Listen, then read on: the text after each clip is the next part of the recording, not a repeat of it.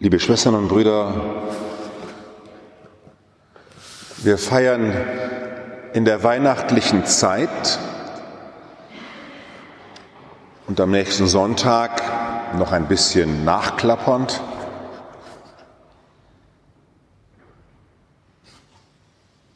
Was Gott in dieser Welt durch einen Menschen von sich sichtbar gemacht hat.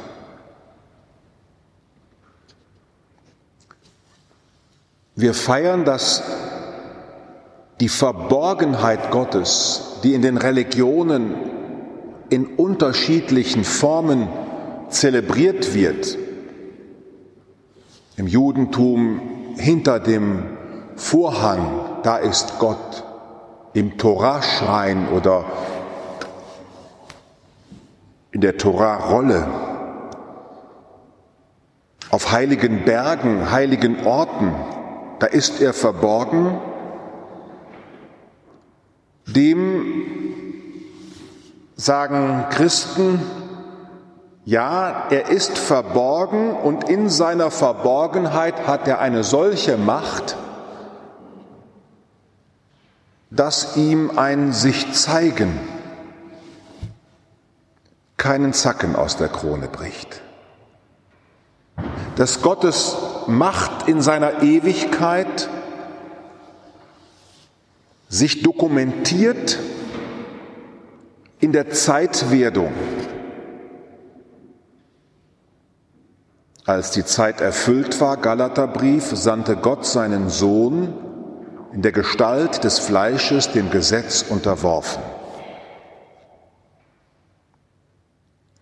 Das zelebriert die weihnachtliche Zeit und nächsten Sonntag in der Wahl der Lesungen noch ein bisschen weiter.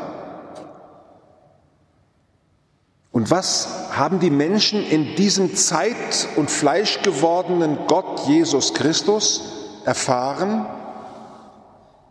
Und was haben sie so erfahren, dass sie nach seinem Tod ihn als Auferstandenen immer noch in der Zeit gegenwärtig erfahren konnten und feiern konnten, glauben konnten, dass sie mit ihm weitergehen wollten? Weil sie spürten, dass von Gott gegebene in der Zeit gegenwärtig sein wollen, dieser Wille Gottes in seiner Schöpfung begreifbar zu bleiben setzt sich fort durch den Dienst derer, die in der Taufe in ihm bereit sind zu sterben, um mit ihm aufzuerstehen zum neuen Leben, um dem Willen Gottes gehorsam zu sein, in dieser Zeit begreifbar zu bleiben.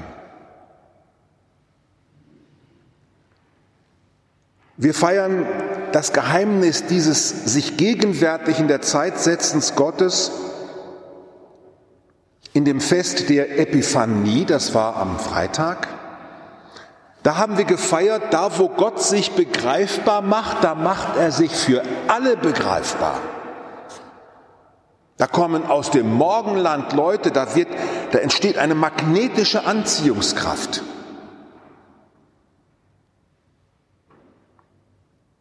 Ich habe das Glück, dass Gott sich mir offenbart hat in den letzten Wochen dadurch, dass er eine Frau zum Gespräch zu mir geschickt hat, die absolut achreligiös aufgewachsen ist und die mit jetzt versucht, ein bisschen zu verstehen, wie das geht mit Gott und wer dieser Jesus ist.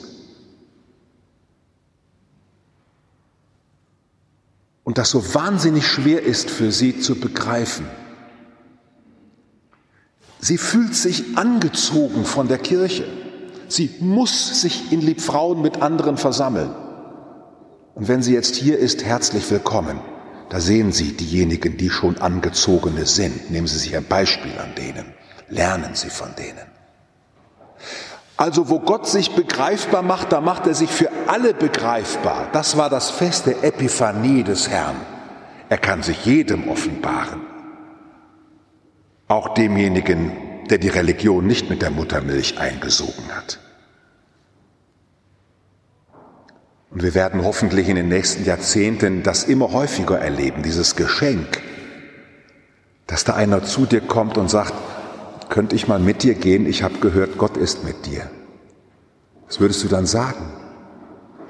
Könntest du sagen, komm mit mir nach Hause, du kannst an meiner Lebensgestaltung sehen, wie sehr ich Gott die Möglichkeit gebe, in meinem Leben zu wohnen? Ist mein Wohnzimmer anders als andere Wohnzimmer, mein Kühlschrank anders eingeräumt? Gehe ich mit den Nachbarn anders um? Also, das war das Fest der Epiphanie des Herrn. Das haben die Menschen, als Jesus gelebt haben, ja auch erfahren, dass sich bei dem Leute sammeln, da gehört sich eigentlich gar nicht, dass die sich bei dem versammeln. Der Freund der Fresser und Säufer. Epiphanie, Gott macht sich begreifbar für die, die ihn sonst nicht begreifen könnten, weil Torah ihnen nicht reicht, Lehren nicht reicht, Philosophie nicht reicht. Darum musste Gott für sie Fleisch werden. Aber Menschen, Menschen sind der beste Weg, wie Gott zu den Menschen gehen kann. Epiphanie. Dann heute das Fest der Taufe des Herrn. Da feiern wir, wo Gott sich begreifbar macht in der Welt. Gottes Wille, sich begreifbar zu machen in der Welt. Das ist ja die Grundidee des Gottesbildes des Christentums, dass Gott sozusagen im Himmel sitzt, entschuldigen Sie diese Vorstellung, und nichts anderes lieber will als kommen. Und wo Gott sich begreifbar macht, das ist das Festgeheimnis heute beim Fest der Taufe des Herrn, da macht er erstmal nichts Besonderes. Wissen Sie, die meisten Christen haben mit ihrem Gottesbild die Vorstellung, wenn ich an Gott glaube, dann muss was Besonderes passieren.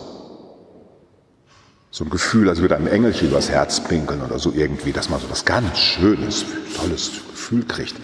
Das Fest der Taufe des Herrn feiert, dass wo Gott sich berührbar macht, da geschieht nichts Besonderes. Wir sehen am Fest der Taufe des Herrn, wie Jesus lange Schlange steht.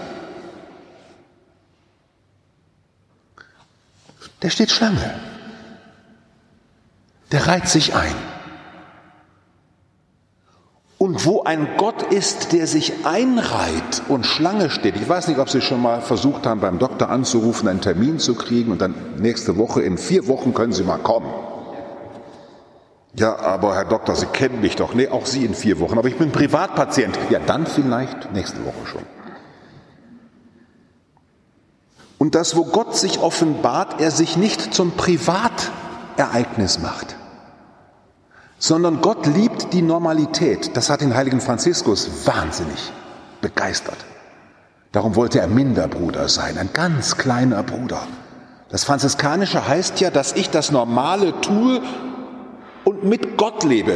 Unsere OFS-Schwestern und Brüder sind ja ganz im Alltag verbunden und versuchen dort voller Liebe ganz normal Pudding zu kochen und den Garten zu graben und ja, das ganz Normale zu tun und darin wissen sie, kommt Gott zur Welt. Also wo Gott sich begreifbar macht, da geschieht nichts Besonderes. Und ich finde in einer Zeit, in der viele Menschen auch von christlichen, religiösen Wahnsinnsbewegungen verführt werden in Sondergefühle, in Sonderwelten, sollten wir uns das mal ganz bewusst machen am Fest der Taufe des Herrn. Der Himmel öffnet sich, weil Gott sozusagen sieht, Jesus hat die Prüfung bestanden. Obwohl er Gottes Sohn ist, bleibt er normal. Und da öffnet sich der Himmel. Das finden die Christen so toll, dass die hier oben, wenigstens da ist das jetzt nach, äh, nach dem Krieg wieder aufgebaut worden, dieses Kreuzrippengewölbe mit den vielen Siegeln da oben drin, was dann hier oben noch so ein bisschen angedeutet ist, soll er deutlich machen, da ist ein Himmel in Bewegung. Und wenn wir uns hier versammeln,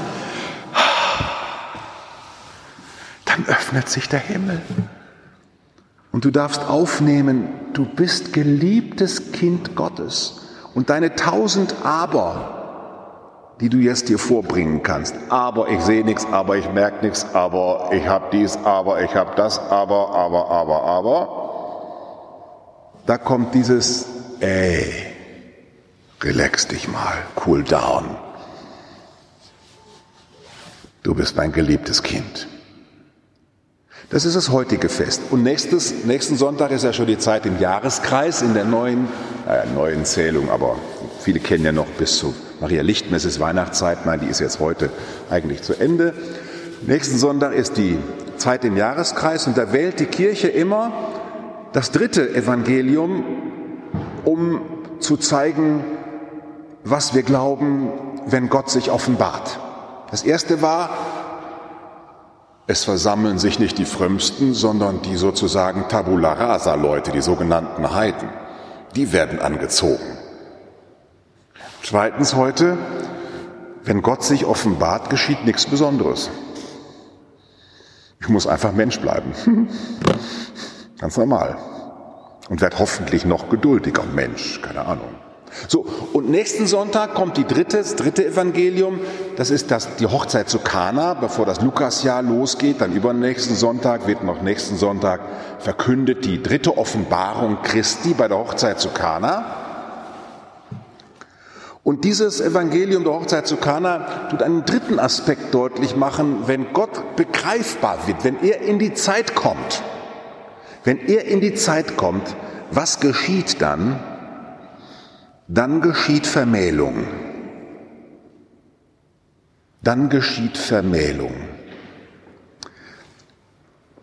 Ich traue mich mal, Sie sind ja hier in der Klosterkirche, da darf man das immer sagen, ein bisschen mystischer sprechen. Fühlen Sie sich mit Gott vermählt? Die Kirche, die Braut Christi, Christus der Bräutigam, du hast dich mit mir vermählt. Du machst das Wasser meines Lebens in einen Trank zum Feiern. Du machst das Wasser meines Lebens in einen Trank des Feierns. Darum konnte der heilige Franziskus mit 36 Krankheiten und total blind, die Mäuse haben an ihn genagt, den Sonnengesang komponieren. Der hat fröhlich gesungen. Im Wasser meines Lebens, das machst du zum Wein der Feier. Maximilian Kolbe, der im Hungerbunker sitzt und dann ermordet wird, er macht die Wächter im KZ verrückt, weil er mit Freude Marienlieder singt und Rosenkranz betet Wasser des Lebens gibst du mir den Wein zur Feier des Lebens. Das werden wir nächsten Sonntag feiern, wo Gott sich offenbart. Da schenkt er sich mir in mein Leben hinein, vermählt sich mit mir und macht mein Leben zum Fest. Weil er da ist. Weil er sich so wichtig macht, dass alles andere unwichtig wird. Wenn ich doch dich nur haben könnte, Jesus. Wenn ich doch nur bei dir sein könnte und mit dir gehen könnte. Denn du bist meine ganze Freude. Mein König und mein Bräutigam haben wir am Anfang gesungen. Mein König und mein Bräutigam. Liebe Schwestern und Brüder, wir haben jetzt in der weihnachtlichen Zeit nochmal neu gefeiert, dass der Gott des Lebens mit uns gehen will und wo er auftaucht, da wird er anziehend für die Heiden und zwischendurch denke ich auch anziehend für alles, was in mir heidnisch ist, denn ich habe in mir auch so kleine Heidenvölker leben, verstehen Sie so? Manchmal denkt man sich, ich kann nicht mehr glauben. Dann werden die hoffentlich auch angesprochen und zur Krippe geschleppt, ja? So. Dann heute wo Gott sich offenbart, da bleibt alles normal.